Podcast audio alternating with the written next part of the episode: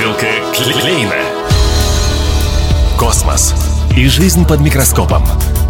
Древние цивилизации и технологическое будущее.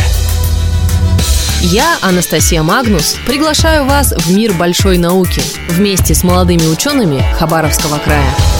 Бутылка Клейна. У микрофона Анастасия Магнус. Здравствуйте. Наука вокруг нас загадочная, полезная, порой устрашающая, но всегда очень интересная. Мы говорим о разных областях научного знания, о конкурсах, проектах, но главное – о людях, которые эту науку двигают. Вот Кирилл Бархатов, инженер кафедры экологии, ресурсопользования и безопасности жизнедеятельности ТОГУ. Кстати, член Совета молодых ученых – Человек не просто увлеченный, но и моментально увлекающий слушателя рассказом о своих научных исследованиях.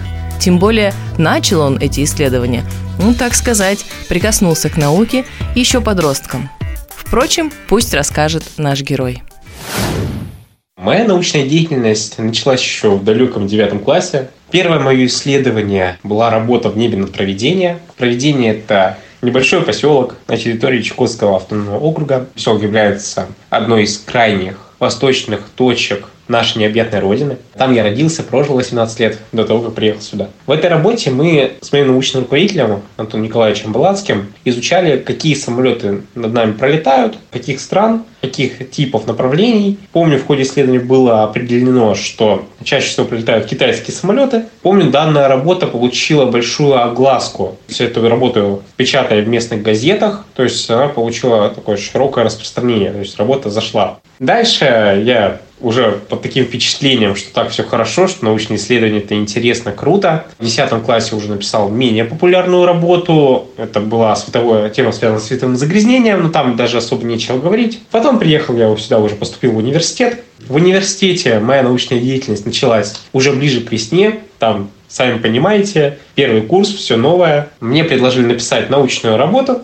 Дахова Екатерина Валерьевна, мой научный руководитель. Мы с ней написали работу «Ботанический сад Тогу», с которой также выступили на краевой студенческой весне. Помню, я тогда, так сказать, спустился с небес на землю, занял всего четвертое место. Это было очень грустно для меня, на самом деле. Это было каким-то шоком даже. Но ничего, как бы на ошибках учатся. Спустя несколько лет я понимаю, что да, та работа действительно, нужно было ее доработать. За период обучения я написал порядка трех таких хороших работ, на основании которых я уже публиковал статьи, участвовал в различных конкурсах, направлениях. Одним из таких э, конкурсов, который прямо сейчас помню, это был конкурс «Зеленый вуз России». Мы выступали с проектом «Ботанические касательные элементы релаксации» совместно с нашим факультетом. Мы делали командный, это был командный проект, я являлся капитаном. С этим проектом мы заняли э, несколько номинаций в этом конкурсе. То есть также нас приглашали поехать на защиту, но, насколько помню, возникли там трудности с финансированием и так далее. То есть также выступали с этим проектом в круговороте от Сбербанка. С этим проектом тоже там заняли, помню, какое-то э, какое место, тоже какую-то номинацию. И если говорить коротко, то за все проекты, если брать, которыми я занимался, есть победы в международных конкурсах, то есть три или четыре конкурса победы, первые, вторые места. В российских конкурсах нескольких участвовали, также занимал призовые места. Здесь в локальных э, городских конкурсах также выступал. Сейчас также активно готовлю школьников э, как раз к этим стартапам. И активно сам продолжаю заниматься деятельностью. Череда студенческих событий нередко как бы тормозит развитие молодого ученого. Ну, сами себя вспомните и скажите, сколько раз не хотелось сидеть за учебниками, когда вокруг столько всего происходит. Тем больше поражают люди, которые успевают, кажется, все – и учиться, и науку развивать, и ездить на конкурсы с защитой проектов. Но все-таки студенческая наука – это одно дело. Важное – да, но все же, как правило, учебное – Собственно, исследования обычно начинаются после окончания учебы. Кириллу мы задали вопрос о тех проектах, которыми он занимался в последнее время и занимается сейчас. Рассказывает Кирилл Бархатов.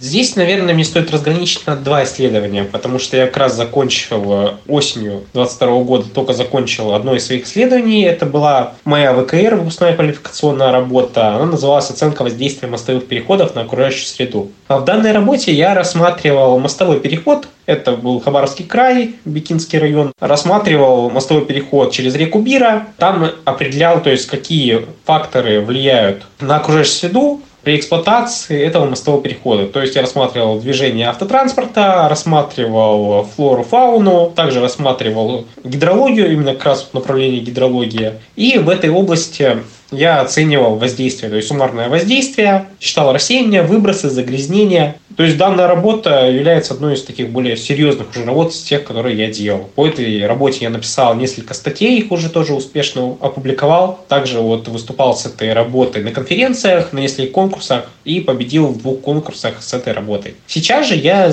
уже начиная с, даже если говорить честно, я с 22 года ею занимаюсь. Это тема оценка затопляемости города Хабаровска, а точнее создание карты схемы зон затопления города Хабаровска. То есть это уже тема больше связана с моей прошлой работой. Я взял за основу данные о затоплении. Например, вспомним паводок 2013 года, когда большую часть Дальнего Востока, в принципе, затопило. То есть Хабаровский край очень сильно пострадал, Приморье сильно пострадало. Было очень серьезное воздействие. Я задался вопросом, а почему так случилось? И, в принципе, какие факторы воздействуют на затопление? Ну и, к примеру, взял наш город Хваровск, потому что я сам в нем живу, и мне проще заниматься исследованиями именно в самом городе. Проще собирать исходные данные и так далее. Исследование мое направлено на то, что я хочу собрать общую базу, несколько источников по затоплению. Например, у нас есть сводка МЧС по затоплению города Хабаровска, есть сайт Росгидромета. Также беру за основу исследования уже своих коллег, например, это Краснодарского РАНа института. Там они как раз определяли зону затопления Московской области, Краснодарского края и создали несколько методов по определению. Я эти методы пытаюсь перенести на наш дальневосточный манер. Конечно, это в силу разных подходов, разных методов сделать сложно, но я пытаюсь. Также я сейчас э, практикую новые технологии по э, расчету зон затопления города Хабаровска, также используя NDVI методов. Это спутниковые снимки. То есть э, по спутниковым снимкам пытаюсь определить закономерности зон затопления города Хабаровска. И хочу собрать общую базу данных и свести все способы определения зоны затопления в один общий способ. И по нему создать карту. Смоделировать ситуацию на основе полученных данных и получить какую-то модель карты схемы затопления города Хабаровска и сделать эту карту доступной для обычного обывателя. Я хочу сделать конечный продукт таким образом, чтобы даже обычный человек, который не силен в какой-то области, не является специалистом, к примеру, гидрологом, смог посмотреть на эту карту и определить, топит э, тот участок или не топит, где это может быть полезно. Это может быть полезно как в риэлторской деятельности, это может быть полезно как обычному обывателю, который пытается, хочет себе приобрести участок, к примеру, в Хабаровском крае и непосредственно в городе Хабаровске, и задается вопросом, а затопит этот участок или нет. К примеру, можно отнести левый берег. Там сейчас, думаю, многие люди боятся покупать участки как раз из-за грунтовых вод и непонятной ситуации, то есть затопят или не затопят. Вот где это может быть мое исследование полезно, даже вот на практическом применении. Данной темой я уже занимаюсь достаточно давно, и э, за последний год сделал достаточно большие подвижки в этой работе. На сегодняшний день у меня даже готов прототип этой карты, пока более узкий, пока еще требующий доработки, но уже какой-никакой он есть. Вот коротко о моем исследовании, которым я занимаюсь сейчас. Есть в России отличное научное шоу, такой масштабный проект по популяризации науки Science Slam – битва молодых ученых. Был он и в Хабаровске, и мы не раз рассказывали об участниках этих сражений. Но вот несколько лет назад проведение это остановилось. Но сейчас снова возрождается – так вот, Кирилл был участником одного из первых слэмов новой эпохи. И именно там мы, кстати, и познакомились. А я задумалась о том же, о чем и вы сейчас. А можно, чтобы не топило? Рассказывает представитель Ассоциации Science Slam России, куратор проекта в Хабаровске, наставник наших участников Анастасия Артюк.